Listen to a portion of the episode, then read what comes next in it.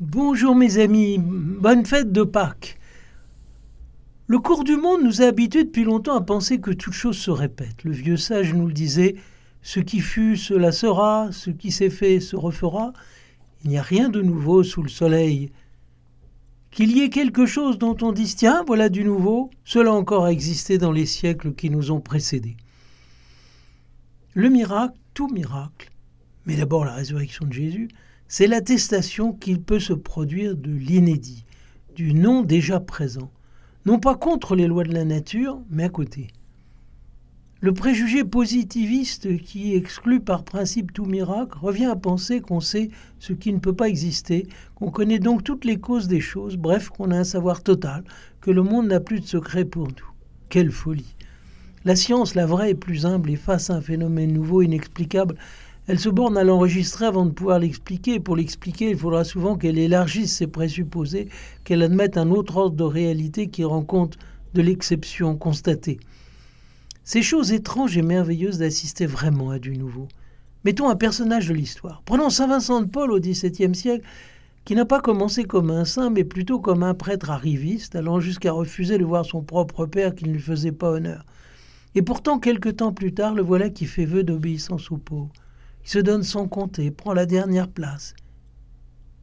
Il y a eu des histoires et des historiens pour essayer de cerner le moment du basculement, ses proches ne l'ont peut-être que faiblement perçu au début, mais il s'est passé quelque chose d'immense et d'indicible qui a soudain changé la donne et marqué l'imperceptible commencement d'une trajectoire. J'ai souvent pensé à la multiplication des pains. Quand Jésus a dit la prière et que les premiers sont venus remplir les corbeilles, il n'y avait sans doute guère plus que les cinq pains du début. Mais l'étonnant, c'est que cela se répétait toujours et encore. L'imperceptible surgissement du nouveau échappe le plus souvent au regard.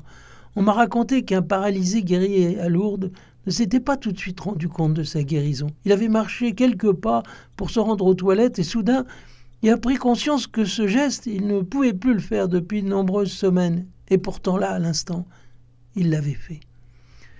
Dans le monde de l'entrante, rien n'avait changé. Tibère régnait à Rome, Pilate était en place à Jérusalem et à Césarée, le marché du blé passait par les fluctuations habituelles à cette saison, le printemps arrivait, les arbres étaient en fleurs, et puis au milieu de tout cela, presque imperceptible, quelques petites choses qui avaient changé. La pierre très lourde qui avait été roulée, tombeau était vide avec les langes bien pliées, puis une femme l'avait vu bien vivant et lui avait parlé. Presque rien, sauf que rien n'est plus comme avant, que la mort pour une fois avait dû lâcher sa proie, que la loi des reins qui plie l'homme sous les conséquences du péché n'était plus si contraignante et que l'on pouvait espérer et aller de l'avant toujours, toujours. Heureux, vraiment heureux ceux qui ont pu voir surgir cet imprévu dans le jardin de leur vie. Quand on a longtemps attendu le retour de quelqu'un qu'on a veillé des heures et qu'il n'est toujours pas là, quel indicible bonheur que ce moment où on entend la clé tourner doucement dans la serrure.